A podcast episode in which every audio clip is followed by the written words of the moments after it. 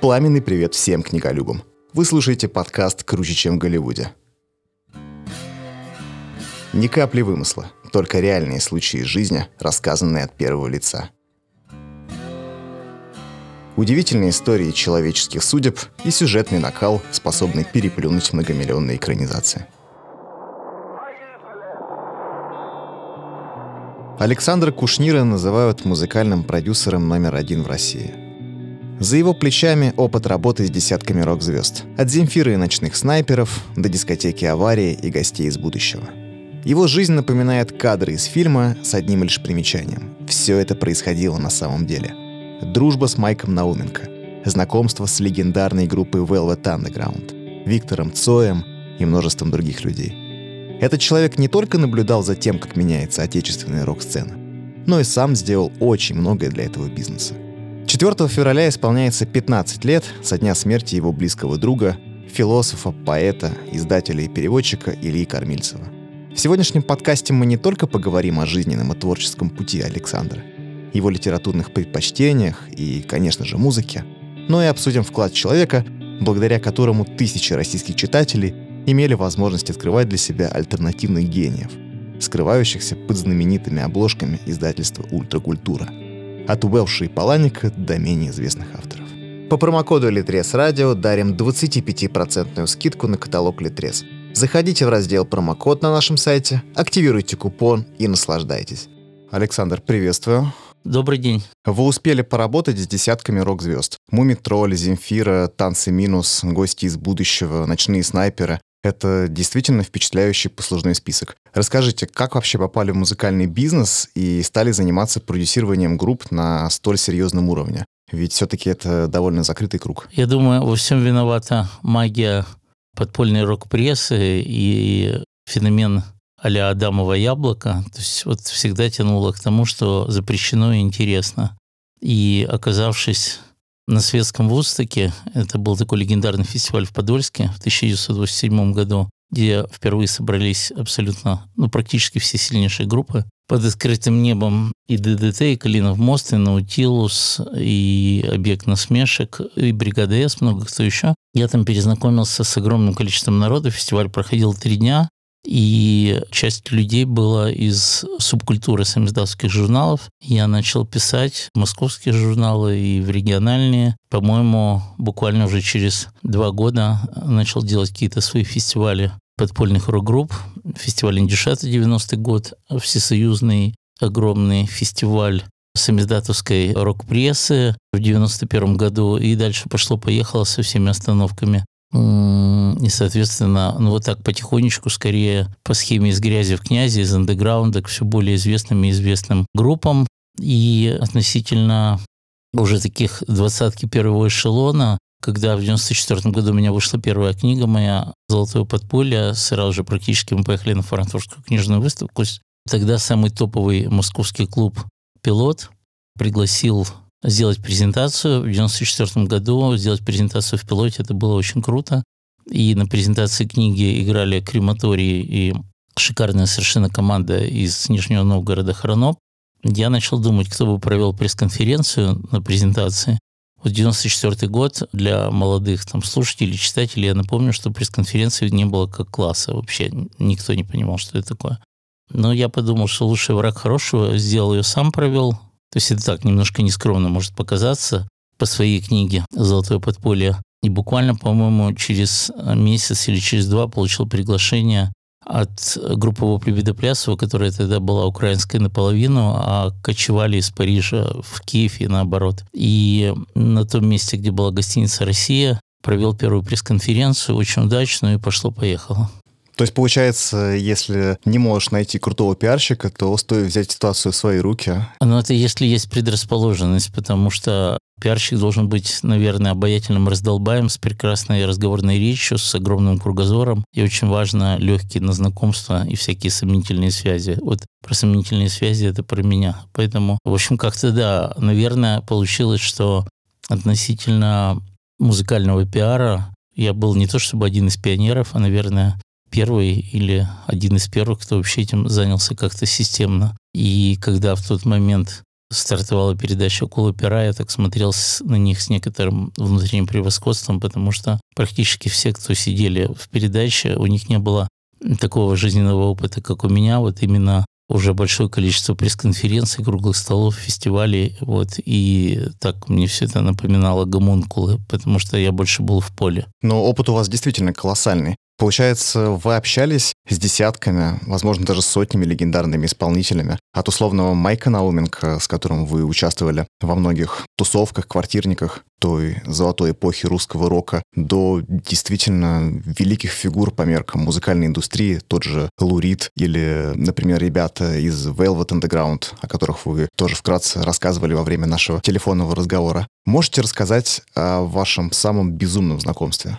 Было ли ну, такое? Их было, их очень немало было, но, наверное, из тех, которыми я горжусь, это мое интервью с Курехиным, которое делалось для книги «100 магнит-альбом советского рока», наверное, одной из главных моих книг. Он меня интересовал как человек, который принимал активное участие и в куче альбомов «Аквариума», и помогал он группе «Кино», и участвовал в таком симпатичном проекте, как «Серио Зельдат», и стартовый дебютный альбом «Алисы» писал. И Конечно, это было ни на что не похожее интервью, потому что, если коротко, я за ним не успевал. И ответы опережали вопросы. То есть человек с очень каким-то необычным складом ума, с бешено реактивным мышлением. И когда только интервью началось, то есть интуиция меня наглухо подвела, я не думал, что будет что-то там сложное, но обыкновенное интервью. То есть там схема была такая, что я приезжал в Питер, допустим, на пятницу, субботу, воскресенье. За это время делал ну, минимум 10-12 интервью, по 3-4 интервью в день, иногда больше. И для меня это было, ну, Курехин, ну, очередное интервью. И где-то на третьем вопросе я в буквальном смысле вспотел, потому что я за ним не успевал. Ни до, ни после такого не было. Просто он давал полные ответы, серьезные, но он ни секунды не думал и довольно быстро говорил, как выяснилось. Потом он тренировался в рэп-жанре с оглядкой на Grandmaster Flash, у которого было до 120 слов в минуту. И поэтому Просто я помню, что время интервью я судорожно пытался понять, что я задам следующий вопрос, потому что я понимал, что через 5 секунд это закончится, при этом человек давал полный ответ. Это было ни на кого не похоже абсолютно. То есть там не было стеба, не было иронии, сарказма. Просто все очень быстро, оперативно. И потом я нашел, ну, такой неочевидный отголосок в одной из моих любимых книг, если будет время, поговорим, Боб Дилан «Хроники». И когда он чуть ли не в 20-летнем возрасте приехал покорять Нью-Йорк, ну, не то чтобы он был бомжом, у него своей квартиры не было. Он жил то там, то там у друзей фолк-сингеров. И он писал про себя, это автобиография, такие слова, что я все очень быстро делал, быстро думал, быстро придумал песни, быстро записывал, быстро пел. Я подумал, блин, ничего себе, ну, где Дилан, где Курехин, ну, вот похожая ситуация была. То есть просто это какой-то был колоссальный, неочевидный прессинг, когда ты просто понимал, что если ты думаешь, что ты что-то достиг, то ты еще мальчик. Вот тут я вот просто четко понял, что я еще мальчик. Но было интересно, это была школа, конечно. Когда в середине десятых Боба Дилана номинировали на Нобелевскую премию по литературе, вы как вообще обрадовались за него в этот момент? Дело в том, что я был на одном из двух концертов, которые он за свою жизнь сыграл в России. Один абсолютно провальный не по его вине во время фестиваля молодежи и студентов 85 года в Лужниках куда нагнали комсомольцев, в серых пиджаках, там, в серых галстуках, серыми лицами, и у него там чуть ли не нервный срыв был, потому что он вообще не понял, что он тут делает. Людей, которые не знали, первое, что такое рок-музыка, второе, английского языка, третье, песен Боб Дилана, самого Боба Дилана. На этом концерте я не был в силу возраста, но зато был на его выступлении в Питере. По-моему, это был 2008 год. В зале я видел там Владимира Владимировича Пауза Познера, Шевчука и так далее. И я понимал, что половина публики – это нагнанные солдаты Ленинградского военного гарнизона. И я понимаю, что такие люди в этой стране, ну, по крайней мере, в ближайшее время будут иметь крайне локальную известность потому что это предполагает высокую культурологическую подготовку, свободное знание английского, там, американского языка. И поэтому я обрадовался, наверное, потребительски, что для издателей появляется повод переиздать и его книгу «Тарантул», и его книгу «Хроники», что они тут же сделали моментально, понимая, что пахнет прибылью. Но вообще, конечно, очень жалко те лейблы, но обычно это Sony и Columbia, которые пытались в России продать его пластинки. Это абсолютное самоубийство. Я даже всерьез подумывал задолго до Нобелевской премии сделать какую-то такую книгу-ликбез про него, потому что вот даже в моем кругу есть огромное количество прекрасных юношей и девушек, мудрых мужчин и женщин, которые про ничего не знают, но мне кажется, что я обладаю даром мертвому козлу очаровать или козлихе, там, каким-то музыкантам. И даже, по-моему, портал Кольта несколько глав моих про Дилана опубликовали, то есть поэтому душой к нему неровно. Боб Дилан — это действительно каноническая фигура и по меркам музыкальной индустрии, и по меркам зарубежной поэзии, потому что все-таки это не только музыкант, но и великий поэт в первую очередь. И я считаю, что это здорово, что всемирная общественность смогла узнать... Ну, в каком-то виде, да, в каком-то виде донести. Ну, интересная его реакция, что он не приехал на награждение, и послал вместо себя боевую подругу Пати Смит, она там прочитала какие-то его стихи, что успела. Я грешным делом забыл, сейчас вспомнил, что я даже в модном месте под названием кинотеатр «Пионер» по-моему, задолго до Нобелевской истории сделал выставку Дилана, которая длилась ровно 24 часа. И потом все страшно возмущались, но мне казалось, что вот именно так должно быть. И у меня дома довольно обширная коллекция американских и английских книг исследований по Бобу Дилану. И куча всяких редких пластинок, как виниловых, так и бутлегов. Э, это такие не санкционированные артистом концертные записи, какие-то плакаты андеграундные. В общем, там на выставку легко набралось. И у меня перед глазами стоял человек, многие впервые услышат это имя и фамилию, Пол Уильямс. Это американский критик, который, рок-критик, который был одним из двух или трех официальных биографов Дилана, очень много книг про него написал, и мне удалось с ним не просто познакомиться на франкфуртской международной книжной выставке, а даже у нас была какая-то коллаборация, и после того, как журналы, это целая триада была, Урлайт и Контркультура, подпольные рок-журналы прекратили существование, мои друзья стали делать журнал «Пиноллер», несколько номеров вышло, но это вообще был флагман независимой журналистики в 90-е, ну, сейчас про него уже, думаю, забыли, но не так важно. Важно то, что Пол Уильямс по моей просьбе написал нам огромную статью про подпольную прессу. То есть Rolling Stone журнал называл его лучший журналист в мире, тема которого рок-музыка. То есть это номер один был. И у нас была такая как бы любовная переписка по факсами, потому что 93-94 год факсы. Это Калифорния, какая-то небольшая деревенька на берегу океана, и я самое главное забыл про него сказать. За полтора года до Rolling Stone он начал выпускать первый в мире вообще журнал рок-музыки «Коров Дади». И в третьем или четвертом номере он уже писал про альбом Дилана «Blonde on Blonde». И когда Дилан оказался в его городе, он просто позвонил ему в общежитие, потому что его прикалывало, а Полу Вильямсу в тот момент было, если не 16, то 17, он был первокурсник. И просто они встретились, то есть э, welcome за кулисы, у человека идет всемирный тур, и он встречается с 17-летним пацаном, который... Ну, это была экзотика, самиздатские журналы про рок-музыку. И удивительно, что где-то в 93-м мы познакомились и долгое время общались, и он мне высылал эти журналы по почте. Но получается, что Дилан — это тот цемент, тот раствор, который нас связал между собой. Раз уж наш подкаст называется «Круче, чем в Голливуде», угу. могли бы вы поделиться какой-то яркой историей из своей жизни, которая могла бы дать фору голливудским экранизациям по накалу? Я уверен, таких было большое количество. Вот какая-то самая, наверное, яркая, которая приходит на ум. Вопрос мертвый, потому что их очень много. И, наверное, я бы взял два вектора. Один вектор – какие-то удивительно тяжелые интервью, которые приходилось делать не благодаря, а вопреки. И второй вектор – это какие-то удивительные пресс-конференции. Начну с пресс-конференции.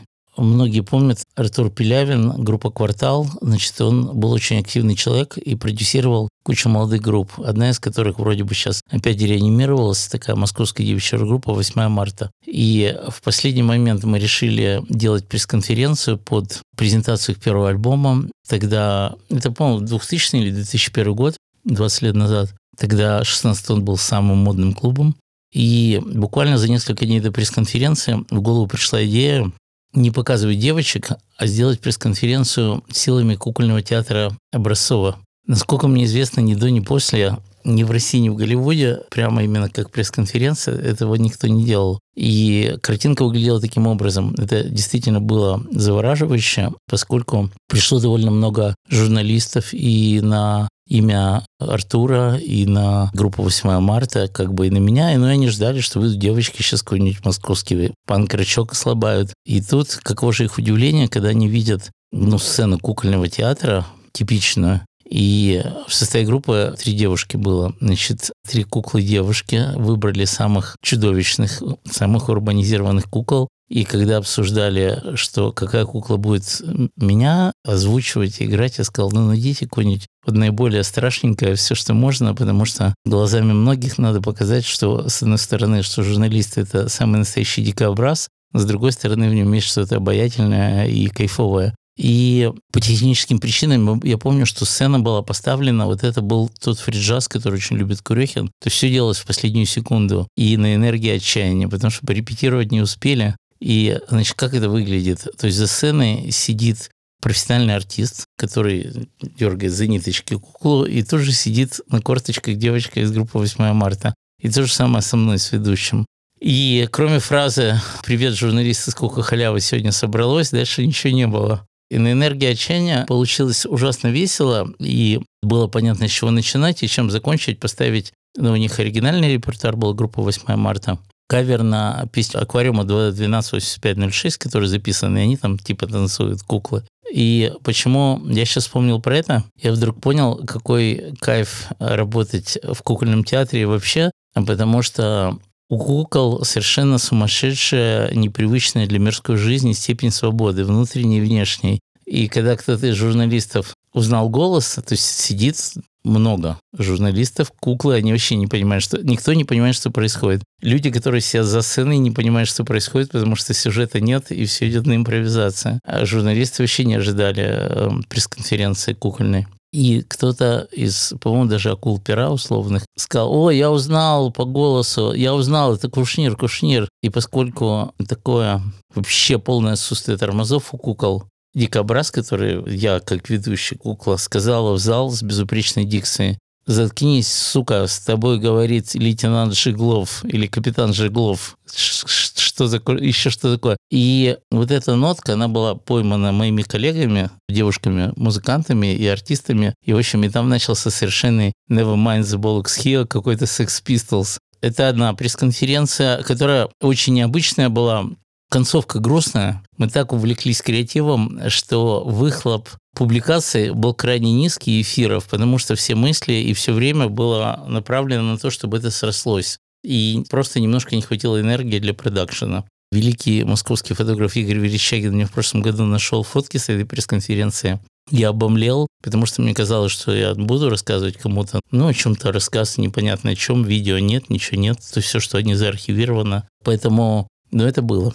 И это было эпатажно, это было в новинку. Я упомянул про пресс-конференцию в Оплеве Плясова в бывшей гостинице «Россия». Там скорее я не буду сравнивать с Голливудом, поскольку жанр пресс-конференции был вообще чем-то запредельно таинственным. Я помню, что вот эти первые пресс-конференции, они были очень смешные, потому что фотографы вместо того, чтобы фотографировать, задавали вопросы. Им интересно было. Журналисты, еще не понимая жанр пресс-конференции, ну, два или три года назад еще СССР было, еще вот это переключение очень тяжелое. И журналисты фотографировали фотографы спрашивали вопросы, ну, потому что они не знали, что делать. А у меня самая главная проблема была в том, чтобы убедить тупые лейблы, что надо принести хотя бы полсотни пластинок, и они просто в обморок падали, как это подарить. То есть слово промо, слово маркетинг, этого ничего не было. Но вот с точки зрения как необиженного коня бежать, это вот такие пресс-конференции. И ну, такую можно немножко попсовую конфетку. Пресс-конференция с Пугачевой, значит,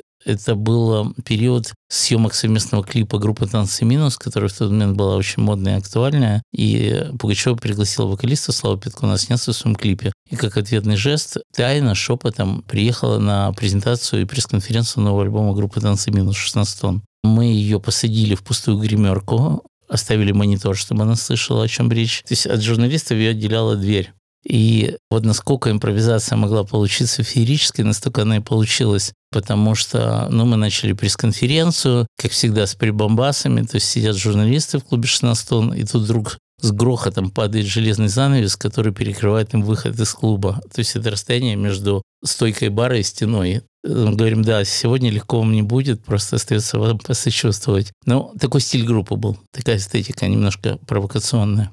И где-то третий, четвертый вопрос, который задали журналисты Славе Петкуну, вокалисту, скажите, пожалуйста, как вас типа угораздило, вы же так вроде там рок-группа, все такое, угораздило сняться в клипе с Пугачева и как вас туда потянуло? То есть стала какая-то девочка с зелеными волосами, припанкованная журналистка, и спросила, как бы я как модератор, соответственно, говорю, вопрос не по адресу, а что вы у Петкуна спрашиваете? Она, ну, она так как бы вводя в образ, у кого мне спрашивать? То есть начинается перепалка, ровно то, что нужно. Я говорю, ну, соответственно, Пугачевой надо спрашивать, Алла Борисовна задавать этот вопрос. Она говорит, ну, я бы спросила, но где ее найти? Я говорю, ну, вы позовите. Она совершенно офигевшая, говорит, вы что, издеваетесь надо мной? Я говорю, ну, попытка не пытка. Она говорит, Алла Борисовна, у меня к вам вопрос. Значит, слышно, как мухи целуются, со скрипом открывается дверь, из гримерки выходит Алла Борисовна, минут 10 просто там, ну, все сознание потеряли. И был такой интересный момент, что журналисты очень хотели сделать кадр, чтобы Пугачева и Петкун вместе сидели. И я понимал, что этот кадр значит. То есть моя задача, чтобы ни в коем случае такого кадра не было. Поэтому Слава сидел с правой части группы,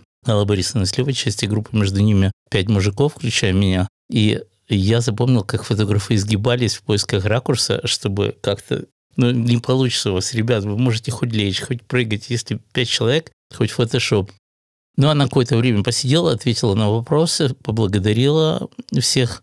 Она в тот момент, у нее был офис в Балче-Кемпинске, и это довольно близко от 16 тонн. Точно так же служебным входом, как неожиданно появилась, так неожиданно исчезла. Вот, но явление Христа народа было отработано просто по полной. Но я думаю, что таких историй их где-нибудь полтысячи, поэтому это первое, что в голову пришло. Наверняка что-то яркое не вспомнил. Вам-то довелось тогда пообщаться с Аллой Борисовной? Прекрасная Алла Борисовна, живой человек. Или, может быть, вы уже общались с ней ранее, и это был далеко не, не первый нет, случай? Рассказывала, ну, я говорю сейчас про события примерно 2002 года, то есть 20 лет прошло, ну, ощущение неподдельности, ощущение не искусственности, а natural, ну, естественности. И помню, что рассказывал, как вначале тяжело было, как не принимали, какие были первые рецензии на концерты, на пластинки, на Сопот фестиваль. Ну, мне понравилось, что человек не надувал щеки, а наоборот пытался молодой группе что-то рассказать, что будет тяжело, что никому вы не нужны, что нужно работать, нужно верить в себя. Это все какие-то были другие слова, но смысл был такой и очень человечный. Мне это понравилось.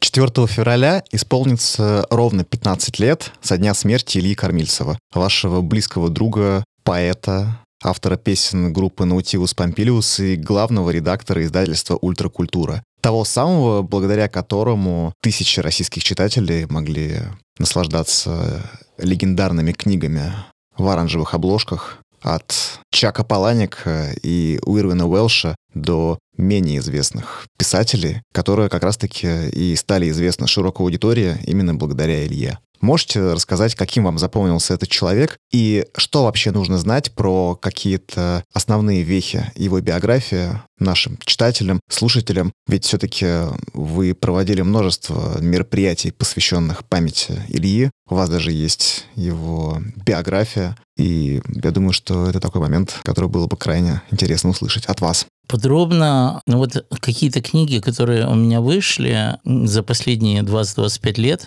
Значит, их днем с огнем не найти. Мы упоминали несколько раз Сережа Курехина и книга «Безумная механика русского рока». Это страшный раритет. Она иногда попадается на каких-то букинистических сайтах, порталах или пабликах за какие-то совершенно космические деньги. То есть, вот, допустим, это дефицит раритет как угодно. По-моему, издательство Repol Classic сделало дополнительный тираж и существует в природе. Ее можно найти, я уверен. Книга которую я написал несколько лет назад, Илья Кормильцев «Космос как воспоминание». И предельно подробно, то есть нет такой ситуации за где-то 15, 16, 17 лет нашего общения, которую я бы там не отразил. Она довольно объемная книга. И если человек вдруг под таким удивительным поводом, как 15 лет со дня смерти, вдруг решила, ну-ка, займусь-ка я изучением биографии Кормильцева. Ну, соответственно, у меня возникает вопрос, а что ты раньше делал, дорогой друг и товарищ? Ну, почему нет? И, конечно, в книге предельно все подробно описано. Из ярких моментов, наверное,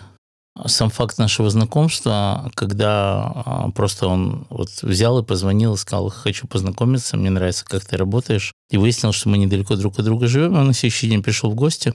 И тема встречи была абсолютно без пафоса. Тема встречи была написание истории группы Наутилус Помпилиус. Тут как раз все было понятно. Это был 95-й год, только-только до этого вышел альбом «Титаник». Буквально несколько дней до нашего знакомства вышли «Крылья». И Кормильцев, как человек, который обожал любые новые технологии, новшества, инновации, захотел делать сидерум, притом со всякими сложными движками, в котором в одной из комнат внутри сидерума была бы история группы, и я его интересовал как автор. Поскольку интернет вот вообще в жизнь не просто рок-музыкантов, а так глобально, он пошел несколькими годами позже все слова, которые он говорил, для меня звучали как какой-то, как будто мы на разных языках говорим. Сайты, порталы, CD-ROOM, значит, какие-то PDF-файлы, что-то еще. И я писал про это знакомство, оно ужасно смешное было, потому что он пришел ко мне домой, сел на стол, а я сидел на стуле, то есть он как бы сверху вниз общался. Но я в этот момент просто писал вот те самые 100 магнит альбом светского рока, и поэтому при любви группе Наутилус Помпилиус мне было абсолютно не до этого. Я сказал, слушай, давай мы прямо сегодня с удовольствием сделаем интервью. То есть у меня планировалось альбом «Разлука», естественно, в книгу, альбом «Невидимка», где была одна песня стихи Кормильцева, и альбом «Тацу» на Степолевой на стихи. То есть, как бы мне вот вся эта ситуация была интересна исключительно на уровне трех интервью или одного интервью про три альбома. Все, точка. То есть, вообще, все, мне все было понятно. И я сделал одну ошибку, когда Илья все рассказал, я говорю, вообще все это дико, дико интересно, дико понятно оно еще не было никакой ультракультуры, еще не было распада Наутилуса. То есть просто это как бы был поэт, который написал тексты,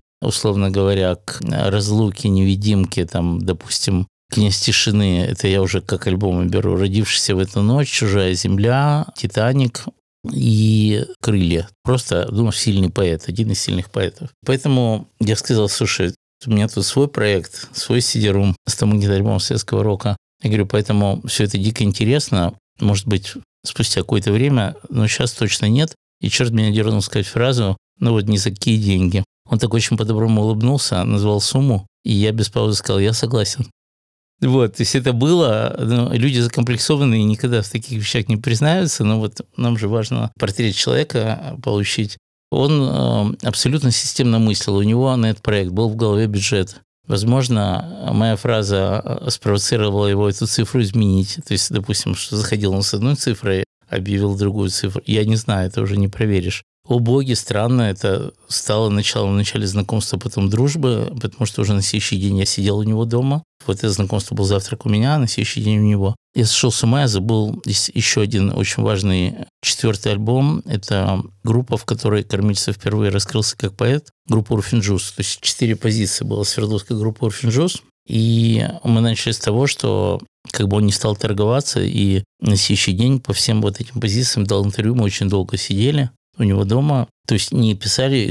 Ну, видишь, оно пересекалось. То есть, с одной стороны, это были интервью по главам моей книги, с другой стороны, уже сейчас мы касались разлуки, альбома «Разлука» Наутилуса и «Невидимка», это уже частично была история группы. Мы все начали дальше общаться, дружить.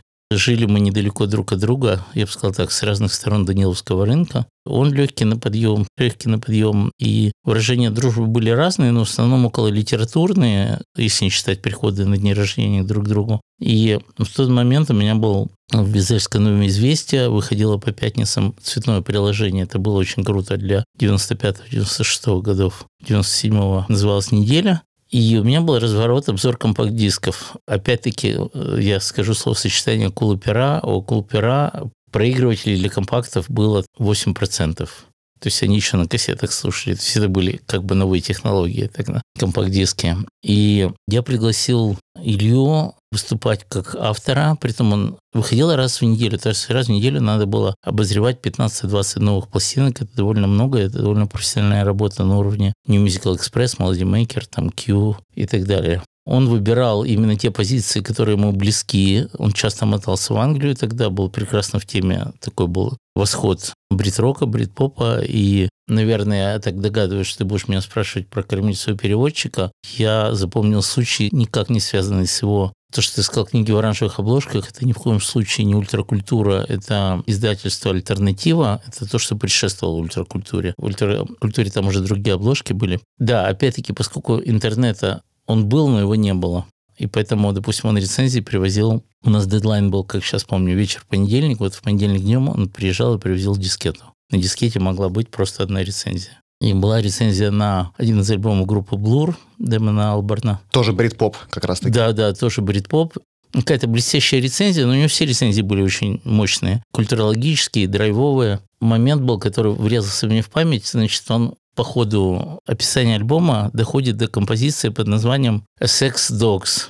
Ну, секс – это пригород такой. Докс, понятно. И он переводит это словосочетание, композицию Блур, как «шавки из капотни». И просто я понял, что вообще это другой уровень что я всегда его рецензии, скажем так, разворот на развороте 8-9 рецензий с одной стороны, 8-9 с другой. Писала порядка 7-8 авторов. Я тоже писал, я всегда его рецензии ставил первыми, потому что это был просто бурлеск, феерия, фиеста. Перевести секс догс, как я думаю, Дэмон Алборн отчасти бы просто, я не знаю, что, бутылку, бутылку какого-то там вискаря огромного, который он бесконечно употребляет по сей день, послал бы Илья Валерьевич на Нахимовский проспект в подарок от такого перевода. Вот этим коротким эпизодом про него, как про переводчика, можно все сказать. Были ли какие-то художественные произведения, которые переводил Илья, запомнившиеся вам больше всего? Ведь наверняка многие из них пересекались и с вашими литературными вкусами. О них мы поговорим чуточку попозже. Но это вот мое предположение, потому что там все-таки было и творчество тех же представителей бит-поколения и многих-многих других авторов. Я глубоко изучал историю его опального, абсолютно задушенного властями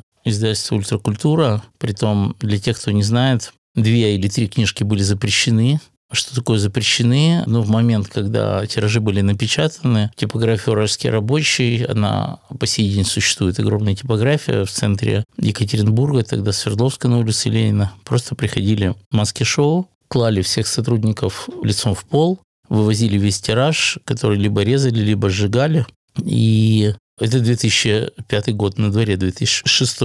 У меня пару таких книжек сохранилось. Они достаточно безобидные, то есть их в природе не существует. Их не существует, потому что одна из них называется культура апокалипсиса, вторая – клубная культура. Кто-то, видимо, набирал политические баллы на борьбе с ультракультурой. Но из того, что впечатлило меня, скорее он мне подарил автобиографию Маза Дэвиса. И, конечно, там очень много специфического сленга и джазового сленга, но она очень легко читалась, и просто все задано наперед получилось. Вначале я от Ильи получил книгу, потом я ее прочитал, а потом только стал покупать винилы и первый прессы Мазда Дэвиса. То есть книжка получилась, подтолкнула меня к увлечению бибопом и таким ранним джазом. Как бы это был его перевод. Мне очень нравилось, как он редактировал авторов своих, которые выступали в роли переводчиков. Это был такой литературный свет Свердловска. В частности, автор по фамилии Матвеев, к сожалению, умер. Такой энтузиаст местного рока и энтузиаст и двигатель Свердловского рок-клуба, но при этом блестящий журналист наверное, автор э, самого первого и самого объемного интервью с Гребенщиковым в январе 85 года, который в своем издате. То есть он приехал к Гребенщикову и два или три дня просто сидел у него на кухне в Питере на улице Софьи Перовской и брал интервью, и потом оно в машинописи вышло. И, соответственно, Матвеев, э, в частности, на основе переводов сделал, наверное, первую серьезную книгу в русской современной литературе про Моррисона и про Дорса. Назывался «Последний проклятый поэт». Конечно, вот это очень впечатлило. Хороший язык был. То есть это заслуга как Матвеева, так и Ильи как редактора. Ну и, наконец, очень симпатичный двухтомничек поэзии Ника Кейва, но там была коллективная работа, то есть много переводов Ильи, но и некоторые переводы были его коллег и партнеров. Просто когда я начал писать про него книгу, я со всех сторон страны, я очень изучал этот вопрос, и мне все присылали, не всегда дешево, вот эти либо уничтоженные книги ультракультуры, либо запрещенные. Довольно много у меня их осталось, я их храню бережно. Наверное, из того, что тебя интересует, они стартовали почти с двух книг одновременно, как ультракультура, издали «Сидящего в тюрьме Лимонова», то есть сразу провокация, да, и на задней стороне обложки фотография за решеткой. А вторая книга, это была, в общем-то, антология бит-поэзии битников. То есть там весь топ-10 был. Мне понравилось у Ильи, что он мог допустим, один стих дать в двух или в трех переводах, потому что переводы сильно отличались. И это страшный раритет. Вышла примерно в начале 2000-х эта книга, и где-то я нашел в каком-то городе за сумасшедшие деньги. Храню. Причем, как понимаю, Илья очень любил переводить именно какие-то сборники известных музыкантов, поэтов, их биографические и автобиографические работы, потому что каких только книг не было в он его часто архиве. Ездил, он часто ездил в Европу и в Англию, во Франкфурт, в Париж и в Лондон на книжные выставки, и очень тонко чувствовал рынок. По-моему, он был первый человек, который начал мне что-то рассказывать про киберпанк. И поэтому, когда он понимал, что вот эта книга, скажем, она пробьет брешь незнания и непонимания у русского читателя, он выкупал на любых условиях авторские права и уже очень вкладывал душу в переводы. Вот уже сейчас, по прошествию времени, можете ли вы, как человек, который связал свою жизнь с журналистикой, с пиаром, как человек, которого называют музыкальным пиарщиком номер один в России, порассуждать, почему издательство «Ультракультура» так ярко выстрелило во времена, когда интернет, по сути, находился на заре своего становления. Ведь тогда не было ни социальных сетей, ни всех этих вирусных видео, репостов и прочих возможностей социал-медиа. В книге подробно это описано. Я думаю, что прямо вот так со стопроцентной точностью в десяточку никто не скажет, но две мысли у меня есть. Прямо с первых книг их репутация была овеяна такой кайфовой подпольной славой что тиражи небольшие, у истоков стоит великий кормильцев, что все это ужасно интересно, и не сегодня-завтра это прикроет. Поэтому все старались всеми правдами и неправдами где-то эти книги найти. И тогда же нельзя было зайти в социальные сети и понять, где эта книга продается. Поэтому были такие очаги культуры, как книжный магазин «Фалансер», который до сих пор жив рядом с Пушкинской площадью, и прямо наперед интересовались, что и когда выйдет. То есть не то, что покупали, а уже заказы оставляли наперед. То есть как бы вот это обаяние подпольной славы. Это первое. А второе, Кормильцев был мастером всевозможных перформансов. Про один из них крайне подробно в книге Илья Кормильцев «Космос как воспоминание» описано, когда чиновники испугались давать аренду издательству ультракультуры на Московской международной книжной выставке ярмарки. Они понимали, что им надо участвовать. Ярмарка тогда переживала свой рассвет и вообще книжное производство. Это ориентировочно 2005 год. И находилась сразу в двух корпусах, один напротив другого.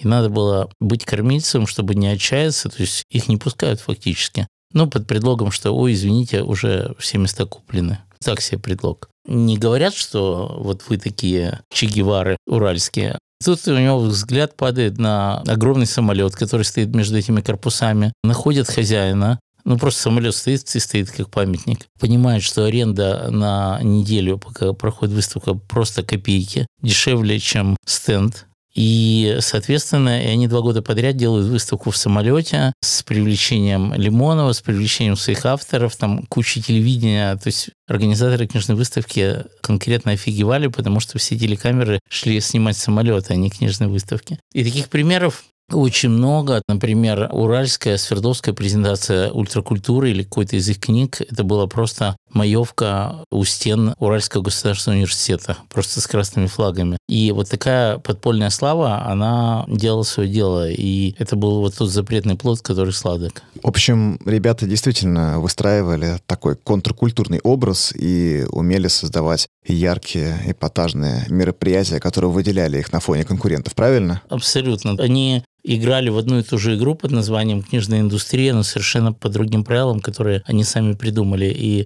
долгое время эти правила давали вау-эффект. Илья Кормильцев как поэт. Вот если проводить параллели с другими известными коллегами по цеху того времени, тем же Александром Башлачевым, оставившим яркий след и в истории русской поэзии, и в истории русского рока, или, например, Борисом Рыжим. Все-таки в чем принципиальное отличие? Ну, я никогда не позиционировал себя как эксперта по поэзии, и могу только сказать, что были лабораторные методы Ильи скорее схожи с Гребенщиковым и с Майком Науменко, чем с Барсачевым и Рыжим, а именно блестяще владея 15 языками, то есть он был полиглот, он очень глубоко разбирался в английской рок-лирике, но не более привычный для Питера, там, допустим, там тот же Дилан, тот же Боуи, а, допустим, он очень торчал на Пите Синфилде, это Кинг Кримсон, и каких-то еще таких вычурных поэтах симфорока и прогрока.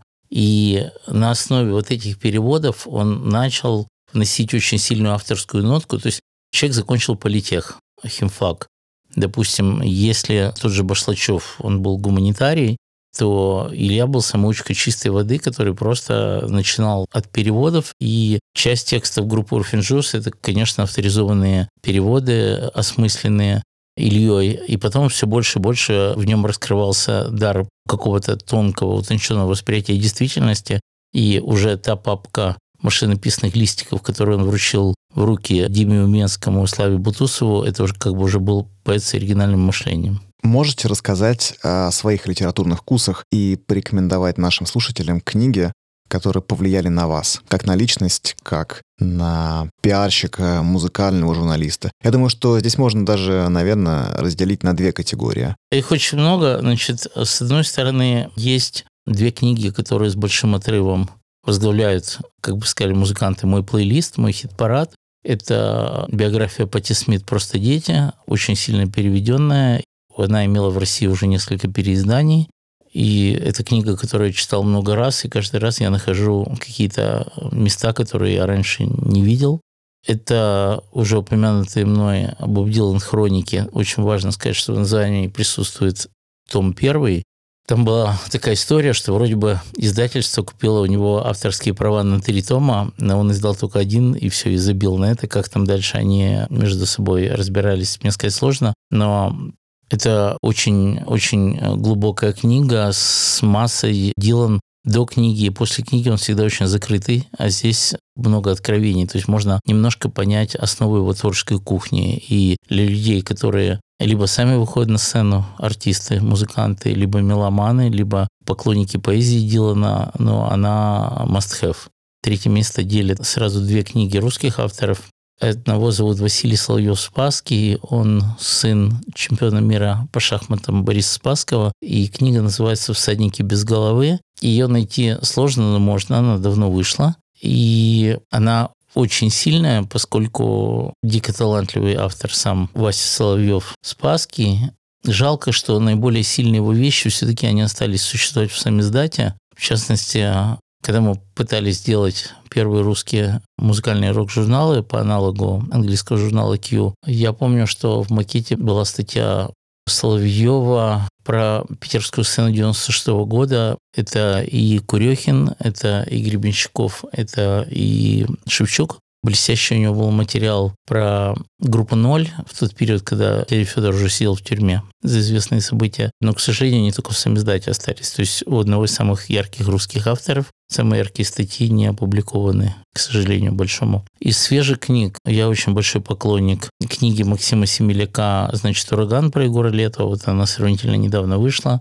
Как я понимаю, Макс зрел очень долго, чтобы ее написать. И в итоге ну, надо было, чтобы прошли какие-то события, умер сам Летов, распалась гражданская оборона, прошли годы, ну, книга, конечно, очень сильная. Если, допустим, рекомендовать читателям из тех 10 достаточно значимых книг, которые я написал, я бы все-таки рискнул и сказал бы, что все-таки, наверное, это «Безумная механика русского рока» про Курехина, потому что там квинтэссенция всего того безумия, которое творилось на ленинградской подпольной сцене в 70-х, 80-х и начале 90-х от каких-то выступлений на танцах непонятно где за городом и заканчивая скандальным участием в акциях национал-большевистской партии. Вот это все там в одной книге. То есть Курехин умер в 42 года, но такое ощущение, что он прожил несколько жизней. И вот мне путем, пять лет я эту книгу делал, путем сотен интервью как-то удалось смикшировать эти книги.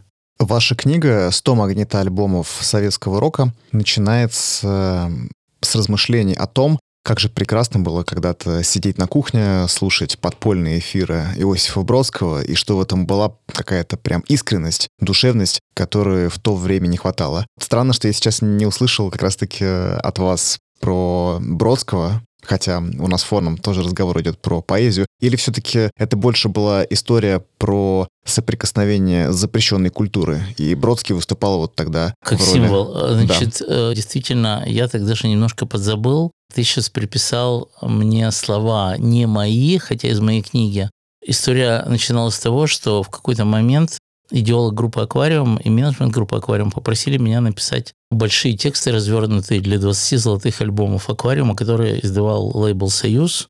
То есть там, начиная с синего альбома «Треугольник», это будет «Радио Африка» и заканчивая последними альбомами. И планировал, что мои тексты, они выйдут как буклеты. Они вошли. И поскольку общались мы много и часто а, с Борисом Борисовичем, я попросил его, когда 100 магнитных альбомов советского рока были полностью готовы, ответить на какие-то глобальные 20-30 вопросов по всей этой магнитофонной культуре. И ну, до интервью я не понимал, либо этим красиво закончить, либо этим красиво начать. Я помню, что интервью происходило в разгар фестиваля «Максидром», который тогда был основной фестиваль, происходил в Олимпийском, который, соответственно, тоже тогда не снесли еще, в гримерке. Он дал просто великолепное интервью, еле-еле я его подштриховал, косметику литературную минимальную сделал. И, собственно, 100 магнит-альбомов начинается с такого монолога Гребенщикова про особенности подпольной субкультуры, литературной, музыкальной, какой угодно, хоть диссидентской. В частности, там есть фраза, что Бродский – это настоящее, что Майлз Дэвис – это настоящее, про которого мы говорили, что Джимми Хендрикс – это настоящее, а китайские ларьки, которые в любую эпоху носили, то есть они могли какой угодно иметь внешний вид, но по сути это все равно были китайские ларьки с какой-то самопальной продукцией, но всегда остаются китайскими ларьками. И да, действительно, книга 100 магнитоальбомов, которая в позапрошлом году была переиздана, первый раз она вышла в 99 году, и вот, получается, спустя 20 лет она была переиздана. Да, именно вот с таких слов она и начинается, это слово Гребенщикова. И мне, конечно, очень лестно, что он специально для книги нашел там время, желание, энергию, мысли и обобщил всю эту субкультуру в целом.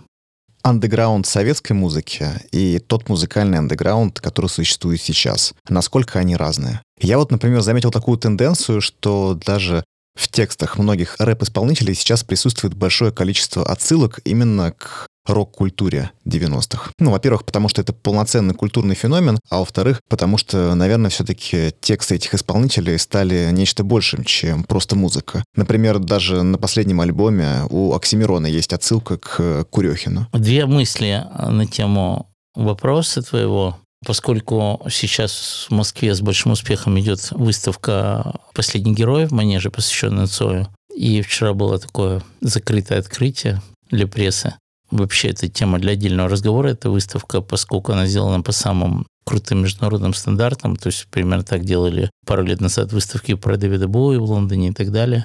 Вернувшись ночью, как раз накануне сегодняшнего интервью, я переслушал под настроение черные альбомы группу Крови и абсолютно забыл, ну и то, и другое несколько лет уже не слушал, что, допустим, у того же Цоя, ну уж никак не андеграунд, песне Башитон Май идет такая рэп-читка, где просто, хотя сама песня регги, перечисляются слова, слова, слова, слова, слова, слова. Потом идет однокомнатная квартира, двухкомнатная, значит, окраина не предлагать, центр. Вася Шумов центр была одна из первых групп, которая попыталась какой-то прообраз рэпа делать в своих первых альбомах. И Цой, как тонкий художник, прямо в своем самом топовом альбоме на довольно рискованном регги номере, но где группа кино, где регги, ну вообще не пересекается, все-таки вставил связь культур. То есть вопрос все-таки про связь культур. Разница очень простая. В андеграунде 80-х годов не было выбора, и это была единственная форма существования. Либо ты здесь, либо в Союзе композиторов пишешь говно и поешь говно. И э, любой честный художник и талантливый художник, он автоматически оказывался в андеграунде. Было очень много оригинального материала, ни на что не похожего интернет сделал возможным быть в курсе нового альбома YouTube за месяц до релиза или за неделю до релиза. И это очень сильно размывает мозги музыкантам, либо которые хотят три варианта, как YouTube, второй вариант лучше, чем YouTube, и третий, как мне попасть в ротацию на наше радио. И это очень уводит в сторону, очень размывает смысл. Или не на наше радио, а на Дикую Мяту или на фестиваль Боль. Поэтому мне кажется, что андеграунд в 80-х был более бескомпромиссным и более самобытным. Андеграунд и инди-сцена последних 10 лет, она даже иногда вполне себе европейский конвертируемо. Разрыв между странами уже не, не такой глобальный. И звучок стал лучше, и какие-то идейки модные. Но сейчас у музыкантов есть выбор. Могу в таком стиле попробовать, могу в таком попробовать. То есть есть э, интернет, социальные сети с их огромным количеством возможностей. Сейчас стало больше маркетинговых технологий, и очень у многих мысли идут в эту сторону, а не в сторону, как записать очередной радио Африку или уездный город Н или начальник Камчатки, или грубый закат, ну и так далее. Такое у меня ощущение. Можете представить, чтобы какой-нибудь яркий представитель советского андеграунда сейчас мог записать совместную композицию с э, героем нынешнего поколения? Есть примеры живые. Группа Аквариум, Гребенщиков периодически балуются такими фитами или такими коллаборациями. То есть все это можно найти в интернете. И я помню, что журнал Афиша, когда он еще существовал, воспевал с нечеловеческой силой питерскую группу Padla Bear и Padla Bear Outfit, по-моему, так она называлась. И с ними а, были у Гребенщикова вот это, еще с какими-то молодыми ребятами. То есть это вполне нормально. Возможно, Макаревич менее подвижный, Мамонов это уже технически не сможет сделать, но тем не менее иногда это случается, и но это то, о чем многие мечтают о связи поколений. То есть это пока не правило, но это и не закрытая тема, это не табу. Вы могли бы представить, чтобы условный Курехин записал клип с Пашей Техниковой, например? Или это слишком сослагательное наклонение? Курехин вообще был человек без тормозов, никаких границ не существовало ни в чем. Поэтому я думаю, что, поскольку такой вопрос впервые звучит, я думаю, что Паша Техник для него было бы мелко, то есть ответ мог бы. Начал бы он с попикон. Он бы взял самое э, что-то, что шокирует. То есть у него бы пела Бузова, у него, значит, наверное, на месте Горкуши была бы Волочкова он бы брал фигуры а, наиболее противоречивые, которые у людей вызывали бы недоумение, даже ярость, как это ты, Сергей Курехин, который записывал фриджазовые альбомы, который сотрудничал с 77 что ты вот нашел с вот этой поп-культурой. И книге написано, что он прилагал максимум усилий убедить Аллу Борисовну Пугачеву сидеть на сцене во время концерта поп-механики и вязать что-нибудь. Не очень удачно, но, в общем, с другой стороны, Хиль у него пел, и Скляр у него пел на недельку до второго, поэтому Любой поп-символ он бы обязательно задействовал в своих концертах. Брал бы самых противоречивых, самых неожиданных, например, попытался бы уговорить какого-то скандального политика из Думы прочитать стихотворение. То есть брать родственно близкие, человеку, у которого просто Цой молча исполнял то, что ему надо, вот играешь тут ре минор и играешь. То есть ему нужна была провокация, скандал, то есть привлечение внимания поблизости. И два последних вопроса. Самое яркое воспоминание, которое связано у вас с Виктором Цоем, про которого как раз-таки сегодня мы тоже говорили фоном и упоминали выставку, которая сейчас проходит в Москве. Их два. Один был концерт в Доме культуры «Мои», и я не знаю, по какой причине Цой выступал без группы, сам в акустике. До смерти еще было года два. То есть это был, по-моему, 88 год, может быть, 89-й но уже было какое-то ощущение застылости и обреченности. Глазки не горели. И чуть ли не единственная фраза, которую он сказал ближе к концу концерта, но я в воспоминаниях этого не вижу, поэтому в каком-то смысле это эксклюзив. Он сказал, ну что, старенькое поиграть или что-нибудь из новенького? Ну вот примерно вот таким голосом, плюс еще усталость от предыдущего тура. То есть абсолютно не эмоционально, то есть как-то пластмассово. Ну и все как дураки стали орать старенькая, и он вздохнул и начал петь, когда это был бедником, мамины туфли на манной подошве, там как там, и восьмиклассницу. Вроде бы реплика, но она о многом говорит. То есть он тусует, он только что там с фестиваля Санденс приехал, условно говоря, там у него возможный тур по Японии, там он кинозвезда и поет тут песню 82 года. Что-то такое вот о нем говорит. И, наверное, можно в интернете прочитать, как красиво вырубили рубильник с током на концерте группы кино хедлайнера фестиваля памяти Саши Башлачева в Лужниках в ноябре 1988 года. И осталось видео, как он практически в отключенный микрофон, что он говорит, потому что группа играть не может. Но по-прежнему кино для меня большое недоумение, потому что, допустим, я был на концертах э, больших стадионных кино, которых разогревала Петля Нестерова, одни из героев книги «Просто магниты альбомов».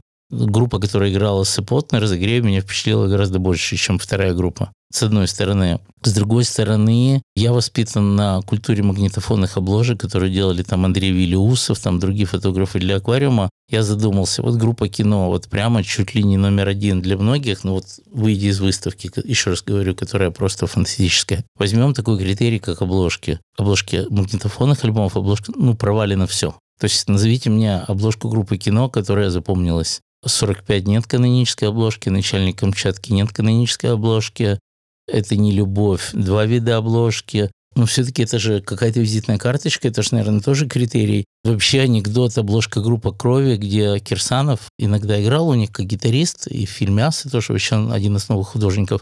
Просто содрал в ноль киноплакат «Доктор Мабуза», фильм такой. Просто обложка группы «Крови» — это плагиат. А, и что-то еще из поздних альбомов тоже кто-то придумал. Ну, как это у группы полностью провалены обложки? Наверное, о чем-то это говорит. Наверное. Но стране нужен был герой, она его получила, а про музыку не ко мне в этой ситуации. И последний вопрос нашего сегодняшнего подкаста.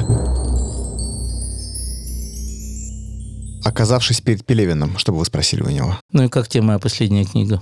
Прекрасный вопрос. Спасибо большое за интервью за увлекательные ответы на вопросы, за экскурс в биографию Ильи Кормильцева, его О... основные вехи его творчества и многое-многое другое. У Маккартни была такая песня, если я ничего не путаю, последнее слово Пикассо. И вот как в качестве финала, пользуясь случаем, независимо от того, что «Космос» как воспоминание про кормильца, безумного механика русского рока, про Курехина, «Бегство из зоопарка» про Майка Науменко, 100 альбом советского рока, недавно переизданная книга «Золотое подполье» про э, самизатскую прессу. Их достать сложно, но можно. Читайте их, там много интересного. Друзья, спасибо за внимание. Напоминаем, что у нас в гостях был легендарный музыкальный продюсер Александр Кушнир. По промокоду Литрес Радио дарим всем слушателям подкаста 25% скидку на каталог Литрес. Заходите в раздел промокод на нашем сайте, активируйте купон и наслаждайтесь. И, конечно же, оставайтесь с нами на одной книжной волне. Впереди будет много всего интересного.